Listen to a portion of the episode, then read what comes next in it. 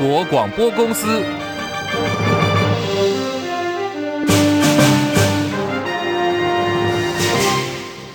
大家好，欢迎收听中广新闻，我是黄丽凤。大选投票就剩下三十八天倒数了，国民党侯康沛向郭台铭招手。蓝白合破局之后，总统大选蓝绿白三卡都抵定，选战正式开打。最近有好多份的民调都显示，民进党的赖萧配支持度领先国民党侯康沛，还有民众党的柯银配。鸿海创办人郭台铭在十一月二十四号宣布退选，当时他喊出的是“人退志不退，成全在野阵营”，而郭董所留下的百分之十的郭粉，现在也被蓝绿白争抢。国民党侯友谊天天打电话给郭台铭，民进党的赖清德也递出了橄榄枝，承诺当选会执行郭台铭盖癌症医院的计划。先前郭台铭酝酿参选的时候，国民党中央有开出小鸡条款，当时要严格下禁令，未经许可，党员不得邀请他党的参选人来为自己助选，否则就要撤销或者是开除党籍。现在郭台铭华丽转身了，小鸡条款也。转为坚壁清野，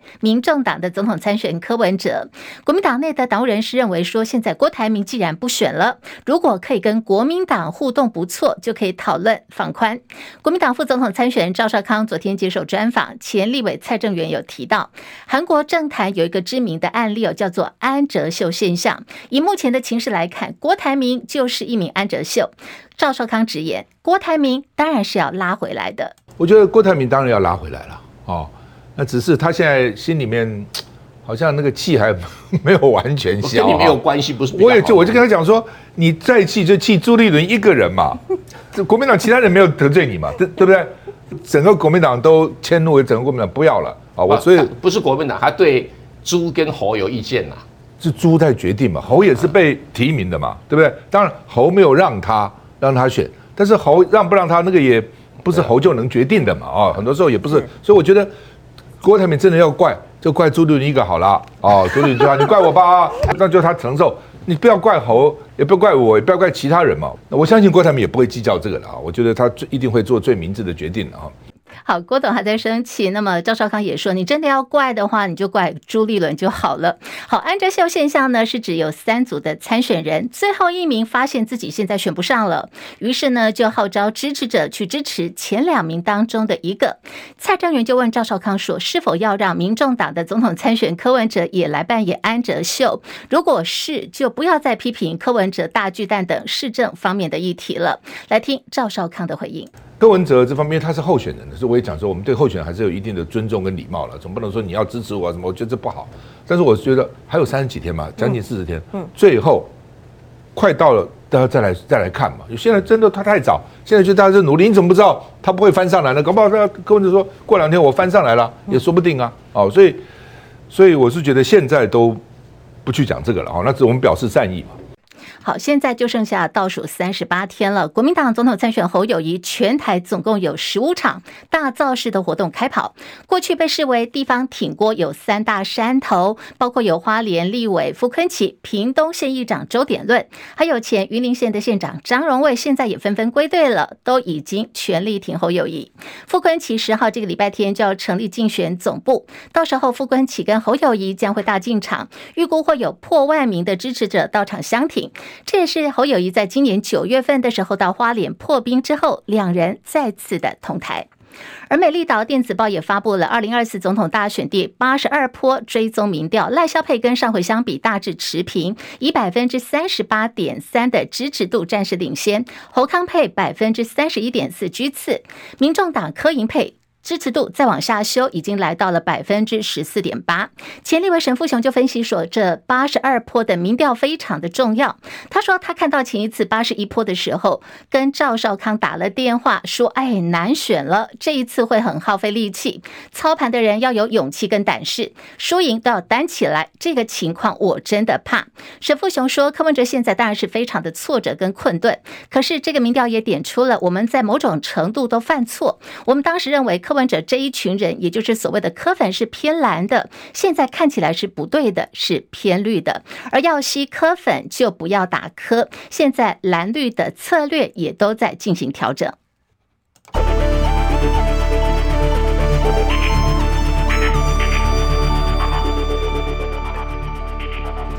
台币兑换美元是贬值了零点八分，来到三十一点五零一兑换一美元。台北股市涨了四十二点，来到一万七千三百七十一点，涨幅百分之零点二五，成交量两千五百二十七点六三亿元。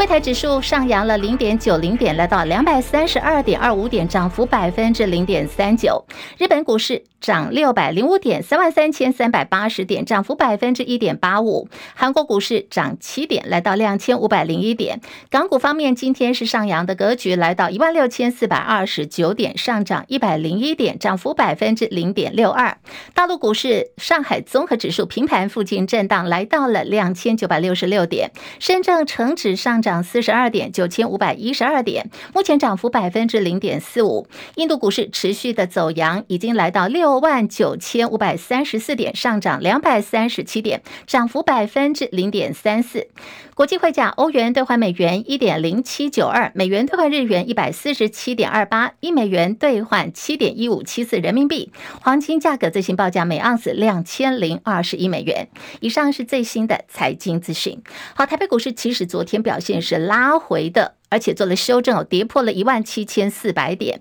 不过基本上盘面呢，多头的格局未变。今天小涨开出，现在呢已经来到了一万七千三百六十二点。而对于台股的展望还有后市如何呢？来听金管会主委黄天木怎么说。张佳琪报道。台股十一月来大幅反弹，表现突出，指数攻高后稍有震荡。立委在立法院财委会质询金管会主委黄天木，先前稳盘的八大公股券商近来卖超，且国安基金早已经退场，台股的发展是否有不确定性？黄天木说，维持今年初记者会就对台股展望的看法，展现韧性，稳健前行。黄天木说。我想国际政经情况是变化的，所以台股难免都有一些涨，有一些跌。但是我觉得基本的方向我们会有韧性，而且会稳健前行。立委进一步关注国营授信欧美商办踩雷情况。黄天木说明，欧美商办在疫情后因为工作形态改变，市场需求降低，部分贷款户未能如期还款。金管会在今年六七月就已经掌握情况。发海银行要求注意风险管理，并将海外精简纳入检查重点。他说，国营的损失金额需要过一段时间才能够精算。国营在欧美商办的放贷是否涉及不法？黄天木说，目前看来没有特别弊案，就是一般授信管理上的问题。中广记者张佳琪台北报道。德国日前爆发了预算争议，说是有危险之余哦，所以也影响到原本规划要拨给半导体业者的数十亿欧元，如果换算台币呢，大概是两千亿元的官方补贴，这样的一个变动。也冲击到台积电要在德国的投资设厂计划了。根据了解，如果德国政府减少原本的补贴承诺，台积电很可能得要重新来协商原来预定在德勒斯登投资晶圆厂的条件，包括跟德国合资企业伙伴原先的协议都要进行更动。最坏的情况就是取消在德国的投资计划。对于相关的报道，台积电到目前为止是暂无回应的。不过，经济部长王美花今天说，有跟台积电密切保持联系，在德国方。面呢，也会积极解决预算方面的问题。台积电如果有需求，一定都会提供大力的协助。国际信评机构穆迪宣布说，将中国大陆主权的信评展望一。从这个原来的稳定，现阶段的稳定调降到负向，但是同时呢，维持中国 A one 的评级。这显示全球正在忧虑中国大陆的负债的情形哦，债务激增。金管会主委黄天牧表示，目前我银行跟保险业对大陆官方所发行的债票券，一共铺险金额是两百三十六亿元。风险算是小啦，所以评估呢，这个影响相对是有限的。而大陆的情况确实不好，明年大学毕业生预计达到有一千一百七十九万人，跟今年相比又再增加了二十一万人，再创新高。这也将让已经十分困难的大陆青年就业市场，在未来会更加的严峻。而正在阿拉伯联合大公国大城杜拜所召开的 COP28 将在十二号下个礼拜二要闭幕了。在今年是有记录以来最热一年的这个情况背景下，大约两百个与会国家必须就气候行动做出一处一致性的决定。在先前所公布的首版协议的草案内容当中，就包括说要逐步的减少或者是逐步的淘汰化石燃料。可是这样的一个协议触发了全球最大石油出口国的沙地阿拉伯能源部长阿卜杜拉齐兹亲王的反弹，他拒绝同意哦，所以现在让 COP28 面临到艰难的谈判工作。而为了反制中国扩张美军王牌武器之一的战斧巡弋飞弹，最新现在第五批次已经加入了反舰功能。它的功能是可以配合来海上进行追踪的，追击的目标可以位在一千六百公里以外的。敌方舰艇第五批次的战斧飞弹射程升级的关键性，就在于中国大陆正在部署大批的陆基弹道飞弹，包括射程超过了两千一百公里的航舰杀手东风二十一 D 飞弹，企图在台湾海峡等海域有爆发冲突的时候呢，可以来阻止美军航空母舰的驰援。所以，美国海军计划要重点部署，来达到维持台海和平的一个目的。现在时间来到了十三点十二分，好，我们要来关注的是这个中美晶片战还在持续的延烧，议题也牵动到两岸关系，还有下个月十三号我们就要投票的总统大选。就在此时呢，有台版晶片禁令之称的国家核心关键技术首波清单内容出炉了，可能会带来什么样的冲击跟影响呢？连线资深。财经记者张佳琪，佳琪上线了吗？是立凤午安。好，这项台版的晶片法，国科会一次公告有二十二项国家核心关键技术的清单，加起来看，它的这个主要内容还有精神是什么呢？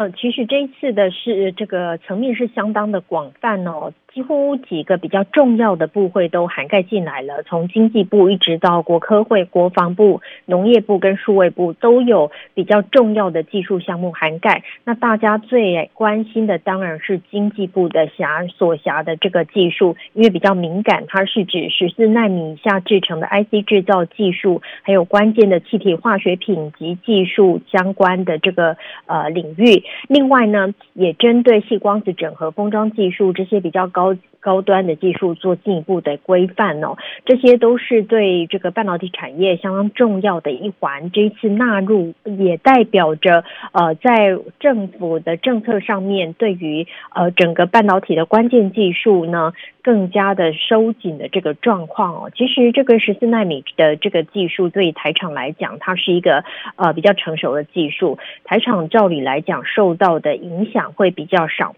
不过呢，因为公告出来又锁定在十四纳米以下，业者业界也认为这就是画下了一条线了，就是希望大家不要踩线，因此呢才会受到更大的关注。当然，它这就会牵引到呃，包括两岸之间的关系，业界在大陆方面的投资，以及在对内部的管理都会受到影响。今天早上，这个经济部长王美花其实有被问到这一件事情哦，他也是进一步的表示说，这对关键技术的有关的秘密泄露给予高标准的保护是必要的，也符合国安法的规范。那以后呢，根据相关规范，经济部会除了会呃盘点出呃可能会有的影响以及受到影响的厂商进一步沟通之外，对于只要政接受政府补助百分之五十以上的产业，如果相关这个关键技术的人员要前往大陆的时候，呃，必须要先取得许可。那这一部分经济部还在盘点当中，也就是说，在美中的抗衡当中，呃，台湾方面选择跟啊、呃、美。国站在同一个阵线，跟日韩一样做。半导体相关的技术的高高规格的这个管控呢，有持续的加速推进的情况。那这也是我们继呃美日在实施美韩日在实施这方面的管控之后，台湾是加入这样的一个阵容。立凤，好，大选倒数之际呢，这个有台版晶片禁令之称的国家核心关键技术首波清单出来了。我们看到二十二项哦，这个要列为加强保护范围，包括就是有提到这个半导体等五大技术领域。其中呢，十四奈米以下制程啊，晶圆封装、细光子整合封装，全部都在里头。预定的时间呢，就在明年的三月、四月会上路。之后呢，可能还有这个第二波的清单哦。那么，佳琪，现在市场业界呢，有人说这是史上最大投资抵减，有人说是七伤拳呐、你怎么观察嘞？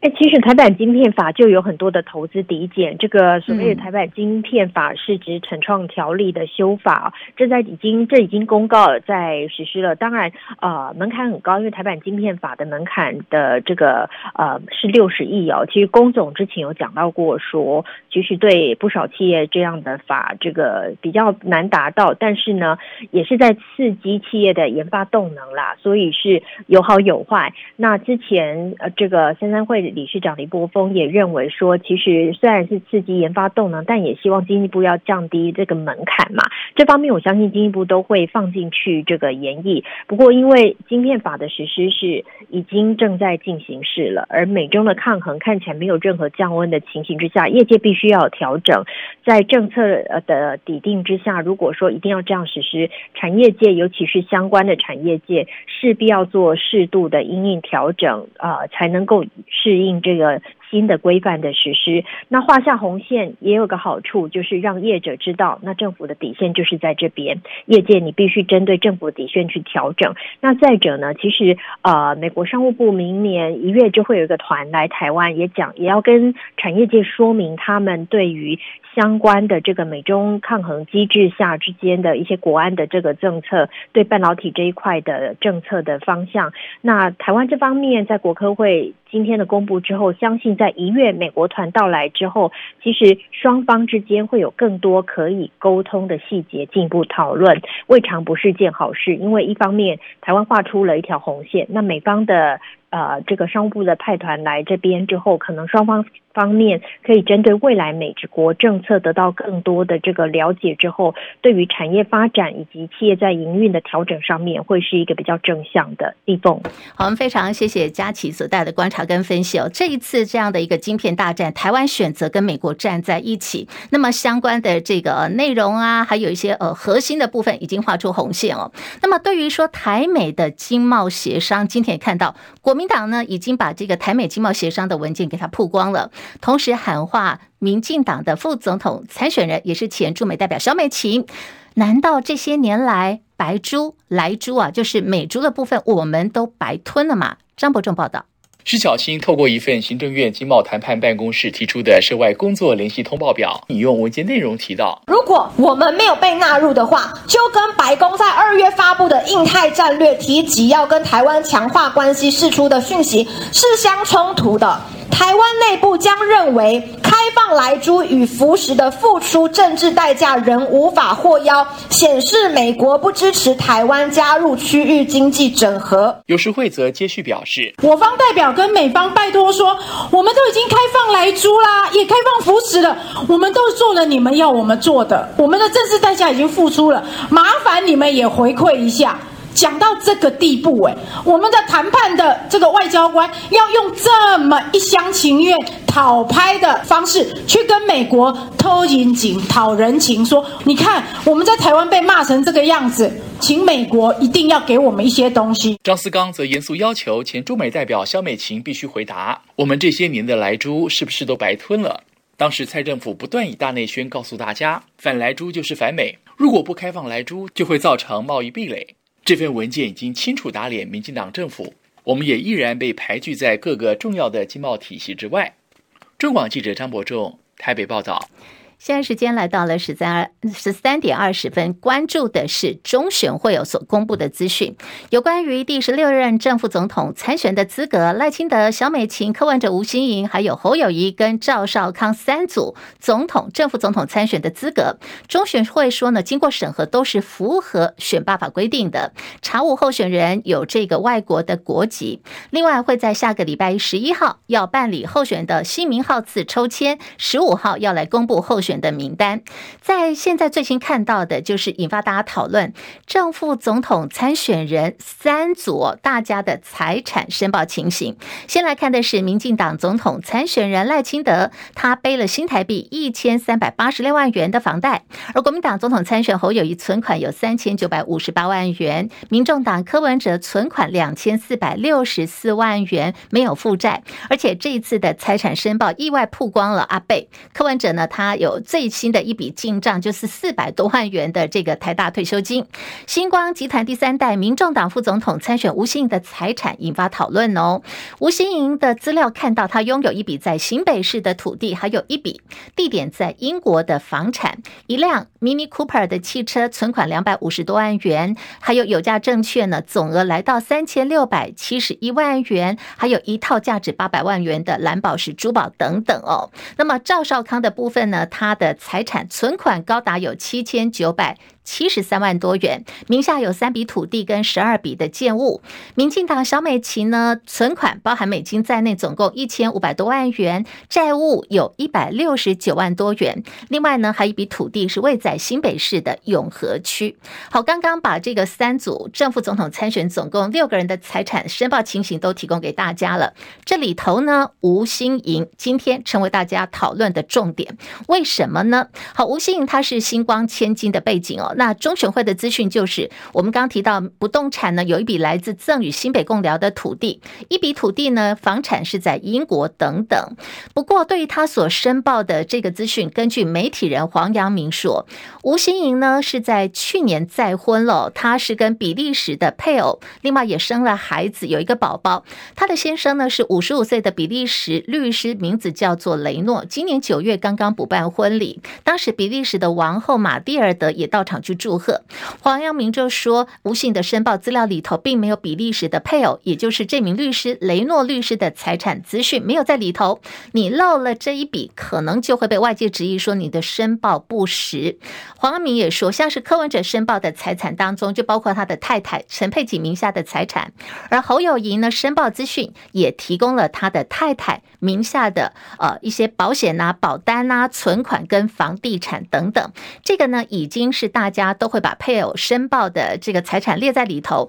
可是吴欣颖却没有这个部分，今天就引发后续的讨论。而目前为止，吴欣颖还没有最新的说明。而对于总统大选剩下倒数三十八天，历经了蓝白破局之后，国民党找来了媒体人赵少康担任总统候选人侯友谊的副手，也凝聚了这个蓝营的士气哦。不过现在党中央呢有一个军令状，就是。有一个叫做禁科令，禁止呃柯文哲来站台。有多份民调就显示说，侯康配后来居上，已经甩开了民众党的柯银配。不过现在媒体有最新的报道说，民众党的这个柯文哲被国民党下了军令状，禁止站台之后，国民党资深党务人士开始担忧，蓝白互相的怨恨呢，会进一步影响到立委的选票，还点出有七个蓝绿激战区，现在需要白银民众党方面的年轻跟中。间选民，媒体掌握到国民党的副总统参选赵少康也看到了这个问题点，想要来替基层的小鸡们发声哦，所以打算要跟党中央建议，看看能不能够看情况、看选情来个案处理。不过现在国民党的党务高层明确说，现阶段你要开放柯文哲来站台，在蓝白河破局之后就无可能，而国民党是要走自己的路。这些选区呢，被列为是蓝绿激战区，需要白银年轻跟中间选民。的包括有新北的洪孟凯，还有林清杰、廖先祥，台中的严宽恒、罗廷伟，高雄的李明珍，南投的呃第二选区等等哦。根据预估，这些选区上届选情是输在误差范围内，算是蓝绿的一个选情激战区块。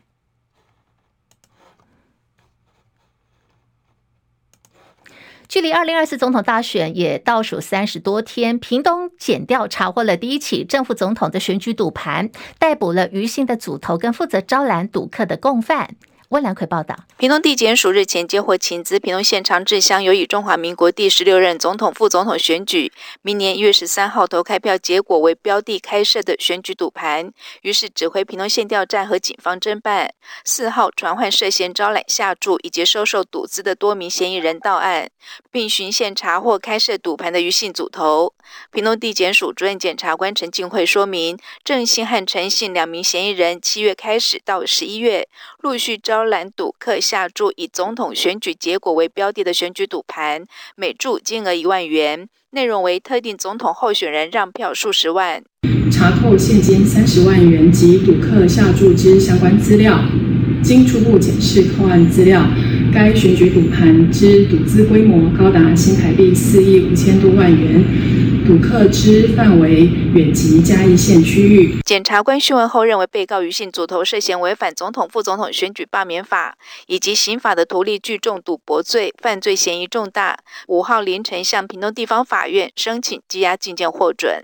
中广记者温兰奎屏东报道。资深媒体人陈文茜日前披露说，他的好朋友八十二岁的前民进党党主席施明德命危，住进了加护病房。在今天呢，传出了呃这个报平安的讯息了，透露施主席奇迹似的，现在病况稳定下来了，而且呢，从美国飞奔回到台湾的女儿也愿意要捐部分的肝脏给他的爸爸来救施明德。刚刚落幕的二零二三星光电竞大赏，安排实况主 Toys 刘伟健来担任颁奖人，颁给了统神张家航。好，这个统神很不开心，当时呢就在台上怒骂主办方找贩毒的来颁奖，而张的太太呢零零三也感到不满，最后一家人呢是愤而全部离席。对此，国民党立委林伟洲就说他是挺统神的。对于挂指导单位的教育部体育署跟毒品挂钩，再一次让电竞产业被污名化，让让全台家长要怎么安心呢？点名教育部长潘文忠严重的失职，应该下台。主办单位中华民国电子竞技运动协会历任理事长都是绿油油，全部都跟绿营的关系匪浅。教育部长潘文忠今天有最新回应了。教育部体育署呃，对于呃已经列为呃目前亚运项目的电竞，甚至未来会列为奥运的项目的电竞啊，跟毒品呃挂钩的画上等号。这个我们的立场是绝对不允许的。那么，当然，对于这样的呃去聘请相关的呃这些呃颁奖的人员这个部分呢，啊、呃，确实就目前我们所了解到，非常的不适当。好，这个教育部呢，期盼透过部长出来强调重申，能够把这个风波跟争议画上句点。那么，今天最新发展，Toys 刘伟健曾经报吸毒跟贩毒争议吃上官司，这个案子在今天也判刑了。